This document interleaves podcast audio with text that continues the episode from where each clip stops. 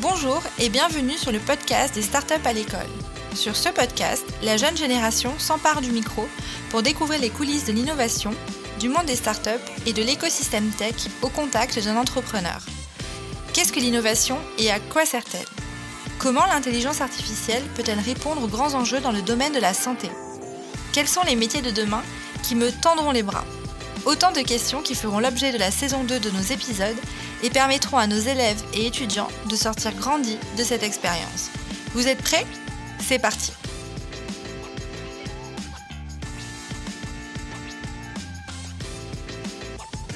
Bonjour à tous, alors nous nous retrouvons aujourd'hui pour un nouvel épisode en présence des jeunes filles du Club FAS de Seine-Saint-Denis. Donc nous sommes avec des collégiennes et des lycéennes. Bonjour à toutes et à toutes. Euh, nous sommes élèves au, collège La Salle Saint-Denis et au lycée donc euh, Lucie Aubrac et nous sommes heureuses d'être présentes à Agoranov ce mercredi pour échanger avec vous sur l'entrepreneuriat et plus particulièrement sur euh, celui féminin. Selon une enquête de l'INSEE datant de mars 2021, la parité dans l'entrepreneuriat progresse peu. C'est pourquoi nous souhaitons, à travers les questions que nous allons vous poser dans ce podcast, comprendre pourquoi et comment vous êtes lancé dans un projet entrepreneurial, quelles ont été vos motivations et éventuellement les freins auxquels vous avez dû faire face mon nom, c'est euh, Lilith, j'ai 14 ans, je suis troisième au collège La Salle Saint-Denis.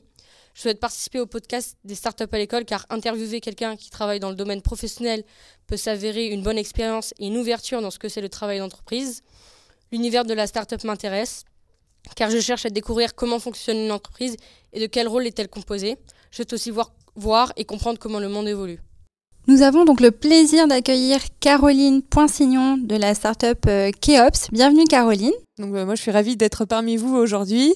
Euh, alors je peux me présenter effectivement. Donc moi c'est Caroline, j'ai une formation d'ingénieur. J'ai fait l'école des mines de Nancy et j'ai commencé ma carrière professionnelle dans le conseil chez EY. Alors pour la petite anecdote, j'ai commencé mes premières missions de conseil dans le secteur minier.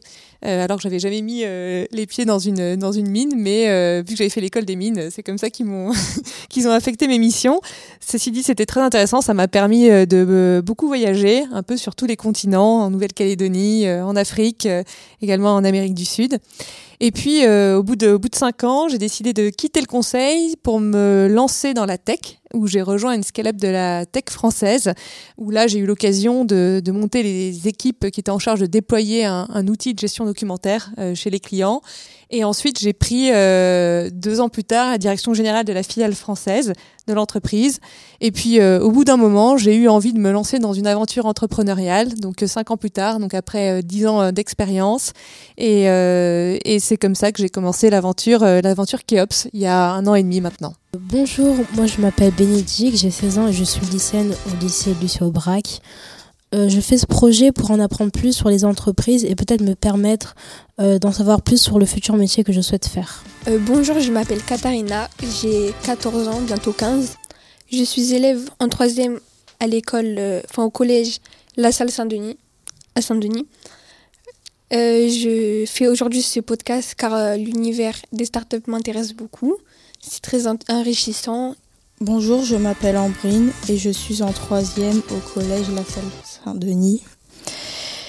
Je participe au podcast car le monde de la start-up est un univers qui m'intéresse beaucoup. Pourriez-vous nous parler de Keops, de sa création, de son développement, ainsi que de votre rôle dans la start-up? Oui, avec plaisir. Bon, alors déjà, euh, je vais révéler un secret. Euh, on fait pas des pyramides, hein, quand bien même on s'appelle Keops.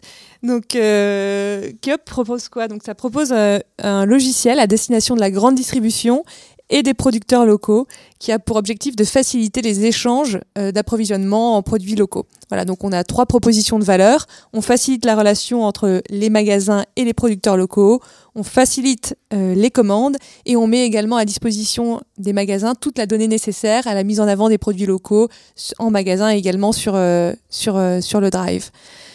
Keops a été créé il y a un an et demi maintenant avec euh, mon associé euh, Thibaut, euh, Thibaut Boyeux et moi au sein de la startup. donc je m'occupe de tout ce qui est business développement, communication, marketing et les opérations. Et mon associé Thibaut s'occupe de la partie finance et produits. Qu'est-ce qui vous a donné cette idée de Keops en fait? Parce que c'est quand même pas banal comme logiciel. Oui, tout à fait. Alors, à l'origine du projet, il y a d'abord une envie une envie de travailler avec, euh, de monter une entreprise, donc avec Thibaut. Et donc on s'est dit, euh, qu'est-ce qu'on fait? Comment on trouve une idée d'entreprise? Alors, on a véridique, hein, on a ouvert un fichier Excel on a, qu'on a intitulé Idée géniale et on a listé toute une série d'idées qu'on avait et surtout on a regardé des entreprises qui nous inspiraient. On en a trouvé une qui s'appelle Believe. Alors, ce qui fait que bah, aujourd'hui, euh, sur les plateformes de streaming, euh, Spotify, Apple Music, vous avez, vous pouvez retrouver des petits musiciens qui jouent dans la rue. C'est grâce à cette entreprise Believe qui justement permet d'adresser un marché qui est très fragmenté, celui des petits musiciens, de les diffuser sur cette plateforme-là.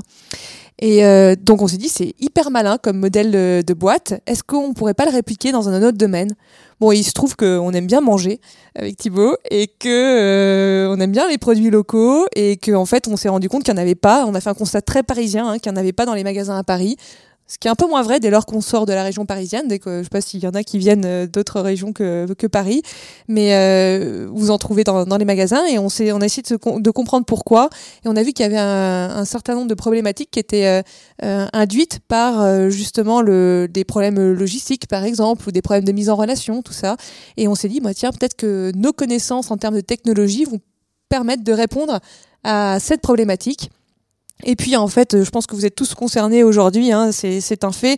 Il y a plein d'aberrations hein, euh, d'un point de vue écologique aussi sur les approvisionnements euh, de, de, de, nourriture, euh, les, les, tomates d'Espagne, enfin bon, voilà, alors que ben, vous avez des petits producteurs de tomates juste à côté.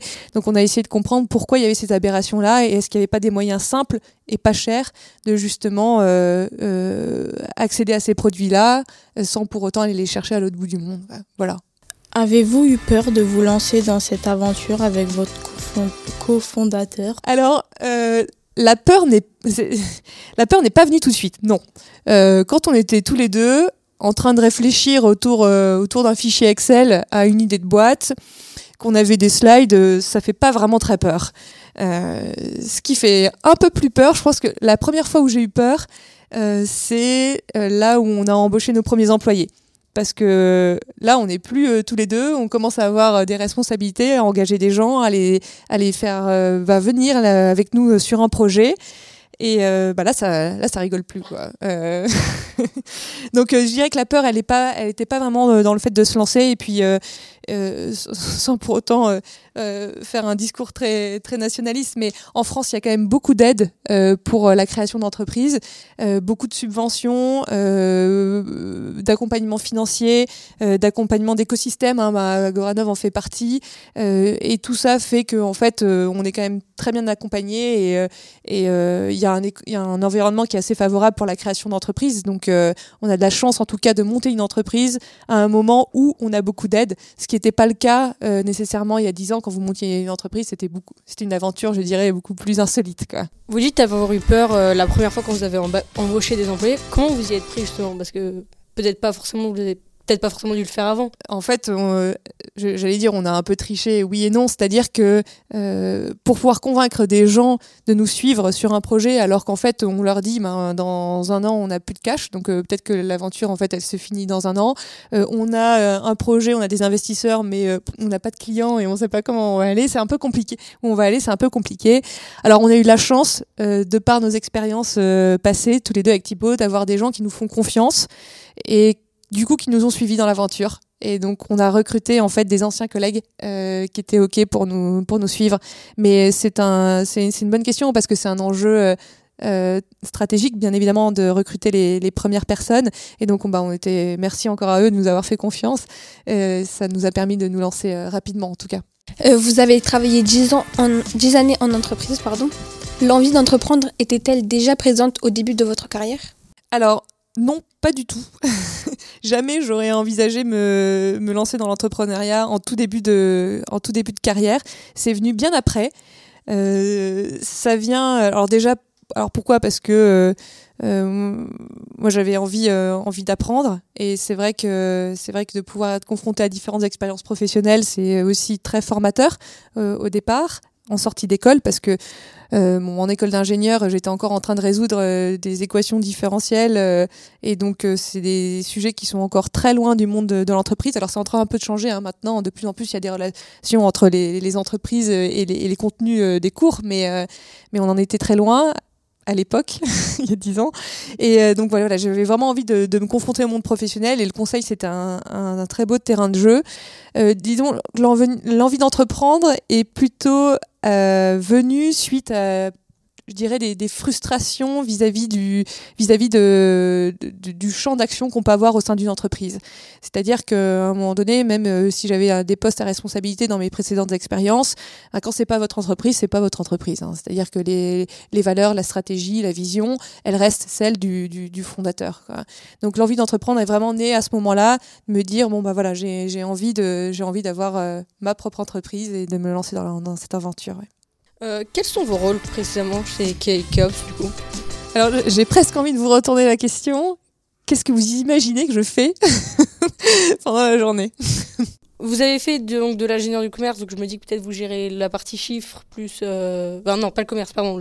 dans la... Vous avez fait une école d'ingénieur, donc peut-être vous gérez plutôt la partie chiffres, la partie euh, comptabilité, mais bon, je suis pas à 100% sûre. En réalité, en réalité, ça change en permanence je change de, de, on va dire, de job en permanence, peut-être toutes les deux semaines. Et en fait, dans l'entrepreneuriat, au début, on fait un peu tout. Alors concrètement, qu'est-ce que je fais? Euh, J'ai commencé par euh, faire des, euh, des, analyses de marché. On a conduit des entretiens avec des gens sur le terrain pour essayer de comprendre les problématiques. Ensuite, on a fait des slides pour essayer d'aller lever des fonds. Donc on a pitché, on, appelle ça pitcher notre boîte auprès de fonds d'investissement. Ensuite, il a fallu recruter. Donc j'ai fait du recrutement. Euh, ensuite, il a fallu déployer euh, Keops au sein des magasins. Donc, je suis allée voir les magasins, je les ai aidés, je les ai accompagnés à déployer Keops. Ensuite, il a fallu aller démarcher des producteurs. Donc, j'ai démarché des, des producteurs. Euh, maintenant, euh, maintenant, il faut vendre. Donc, euh, bah, je fais de la prospection commerciale et, euh, et je vends. Donc voilà, en fait, euh, on peut pas résumer, bien évidemment, le, le rôle d'un chef d'entreprise à une seule activité. En tout cas, au tout début, les, les activités sont, sont multiples. Avez-vous eu, en tant que femme, des difficultés particulières à surmonter dans le monde de l'entreprise dans vos précédentes expériences? J'ai beaucoup réfléchi à cette question parce que je l'ai eu, euh, je l'ai eu en amont, hein. euh, qui m'a, qui m'a, qui effectivement, euh, alors m'a fait réfléchir sur sur différents aspects. Donc oui, bien évidemment, on rencontre des, des difficultés en tant que femme. Maintenant, c'est pas une fatalité et je dirais que ce qui est important, alors euh, moi, j'ai toujours été un peu galvanisée par l'altérité, hein, donc c'est-à-dire que euh, et par la difficulté aussi. Donc, euh, il faut, je dirais qu'il faut savoir en faire. En faire une force voilà moi c'est ce qui me motive et ce qui me challenge et souvent voilà pour une porte fermée ben, il ben, y, y, en a dix qui s'ouvrent derrière donc donc oui c'est pas toujours facile maintenant il y a aussi beaucoup de de il y a aussi beaucoup donc il y a des il y a des difficultés qui sont induites par le contexte hein, et par l'extérieur mais il y a aussi beaucoup de difficultés qu'on se met soi-même. Euh, et ça je dirais que j'ai toujours euh, voulu me concentrer sur ceux sur lesquels j'avais les sujets sur lesquels j'avais un comment dire une action où je pouvais euh, voilà faire quelque chose. Donc je, voilà, je dirais que euh, il faut euh, il faut avoir confiance, ça c'est ça c'est sûr. Euh, il faut faut pas avoir peur de, de, donner ses, ses, ses, opinions, même même si on peut être un peu impressionné parfois par les environnements dans lesquels on évolue. voilà, donc oui, il y a des difficultés. Maintenant, faut les faut en faire faut en faire une force quoi. Merci pour votre réponse. Donc du coup, avez-vous eu des doutes, mis à part du fait que vous soyez une femme dans le monde de l'entreprise, mais par rapport à tout ce fait de lancer dans l'entrepreneuriat avec euh, votre, euh, votre associé notamment est-ce que j'ai eu des, j'ai des doutes au vis-à-vis de mon associé Non, plutôt. Euh... je ne dirais pas ici, c'était le cas. non, je plaisante. Non, non, non, mais non, mais ceci dit, c'est un très bon point parce que c'est quelque chose, euh, c'est un des plus gros échecs hein, de, de, des entreprises dans, dans l'entrepreneuriat, c'est la mésentente entre avec mon associé, avec les associés ça se passe très bien en tout cas de ce point de vue-là, donc j'ai jamais eu de doute là-dessus et ça c'est déjà bien. Maintenant des, doutes on en a. Euh, alors sur le fait de m'être lancé, non.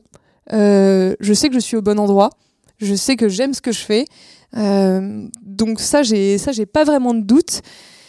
En revanche, des doutes sur où, où est-ce qu'il faut aller, quel modèle on met en place, quelle stratégie on applique, etc. Ouais, ça, j'en ai tous les jours. Existe-t-il une parité homme-femme chez Keops aujourd'hui? Un des points qui m'a motivé justement à me lancer dans l'entrepreneuriat, c'est de pouvoir euh, avoir une liberté d'action aussi sur la, vision, les valeurs de l'entreprise, etc. Et donc, euh, bah, bien évidemment, euh, la parité homme-femme est quelque chose, c'est un point qui est très important pour moi et également pour mon associé, hein, je, je, le précise. Euh, donc euh, voilà. Après, donc la parité, en tout cas sur, on le fait on le fait évidemment et c'est ce qu'on met, ce qu'on met en place dans nos valeurs. Euh, ceci dit, pour être totalement transparent, je vous cacherai pas qu'en termes de recrutement, euh, on, a, on a du mal à, avoir une parité euh, homme-femme chez, chez Keops. Alors pourquoi? Parce que en fait, on a commencé par recruter euh, plutôt des, des, ingénieurs produits. Et malheureusement, il n'y a pas beaucoup de, femmes euh, côté, côté ingénieur développeur produit. Alors c'est en train de changer. Mais donc moi, je, je, lance un appel à, toutes les femmes justement pour bah, voilà, qu'elles qu'elles se lancent aussi dans ces métiers un peu plus techniques. Et, et après, bon voilà, bien évidemment, il y a un sujet d'offre et de demande. C'est, voilà, il y a effectivement plus de plus d'hommes en tout cas dans ces métiers-là. Mais euh, j'espère que ça va se rééquilibrer très, très vite, en tout cas. Donc du coup, est-ce que vous auriez peut-être un message pour toutes les jeunes filles de notre âge ou un peu plus âgées qui ont, justement à cause de ces barrières que notre société met, que pour qu'elles puissent se lancer, qu'elles aient plus confiance en elles? Oui, alors moi j'ai remarqué quelque chose euh, et qui m'aide qui m'aide beaucoup, euh, c'est de d'avoir donc confiance en fait euh, en ses opinions. Et je pense que c'est peut-être la difficulté que je vois le plus souvent euh, chez, chez, chez les femmes c'est que c'est pouvoir euh, être assez assertive et dire de manière avec, confiance en fait partager ce qu'on pense en fait. Et ça c'est ça c'est vraiment important. Et si vous saviez le nombre de, de, de, stupidités que j'entends dans les réunions affirmées de manière très forte par par par des gens qui ont un peu plus confiance. En fait, moi, c'est comme ça que j'arrive à me, déculpabiliser, à me dire ah oui non mais en fait, euh, bon bah même je peux dire, quelque chose même si c'est pas tout à fait vrai ou, extrêmement pertinent, bah au moins ça ouvre le débat et, euh, euh, voilà. Donc c'est vraiment avoir confiance et pas avoir peur, oser se lancer. Enfin, je veux dire, il y a aucun sujet de, compétence. la compétence n'est pas genrée, évidemment. donc voilà, faut faut s'enlever enlever ces barrières là et pas avoir peur des difficultés. Euh, euh, voilà, la, résilience c'est important et, euh, et, en faire une force, quoi. Arriver, arriver à transformer ces difficultés en force. À quel moment avez-vous commencé à faire des bénéfices? Je, suis face à des investisseurs là ou Dis donc. Alors, avant même de parler de bénéfices, je vais... on n'a même pas coché la case génération de revenus. Euh, donc ça, ça va être la première étape. Voilà. Parce que en fait, je sais pas si vous faites la différence, mais d'abord on fait rentrer, on vend et on fait rentrer de l'argent. Après, on a des coûts. Les bénéfices, c'est quand euh, ben, on rentre plus d'argent qu'on a de, on a de coûts. Voilà. Donc là, notre première, notre étape, ça va être d'abord d'arriver à rentrer de l'argent avant de parler bénéfices. Mais euh, c'est un très bon point. Moi, je donc vous m'avez posé effectivement beaucoup de questions. Moi, j'ai j'ai une question pour vous. C'est ah, comment vous voyez le, le monde de l'entrepreneuriat euh, Je ne sais pas s'il y en a qui peuvent me partager ça. Pour vous, c'est quoi en, en, en peut-être en deux mots? Euh, peut-être l'idée de prendre une idée, de se lancer avec, enfin de d'avoir assez confiance en cette idée et aux personnes qui aussi ont confiance en cette idée pour tenter notre chance de faire quelque chose en fait, de faire une faire une différence d'une certaine manière. Et qu'est-ce qui vous motiverait vous dans l'entrepreneuriat? Euh, donc l'idée du le projet en fait en lui-même, je pense que c'est ça qui fera que j'ai envie de continuer, de le voir euh, s'agrandir, de voir euh, toucher plus de, plus en plus de monde. ce serait peut-être ce qui aurait le plus d'attrayant en fait. la création. Merci Caroline d'avoir pris le temps de répondre à nos questions et nous te souhaitons ainsi qu'à tes collègues la réussite de votre startup. Merci. Et si vous cherchez des stages, hein, n'hésitez pas, ça rééquilibrera la parité euh, bah, C'est bon à savoir. chez Kiops. Donc euh, moi aussi j'aimerais vous remercier. Euh, c'est toujours bien d'en apprendre plus sur le monde de l'entreprise et de la start-up. Et c'est assez inspirant de voir que vous, en tant que femme, vous avez réussi à créer quand même quelque chose d'assez bah, grand comme ça. ça. ça. inspire en fait. Bah, tant mieux, tant mieux. Merci de vous être dépassé en tout cas. Merci. Merci.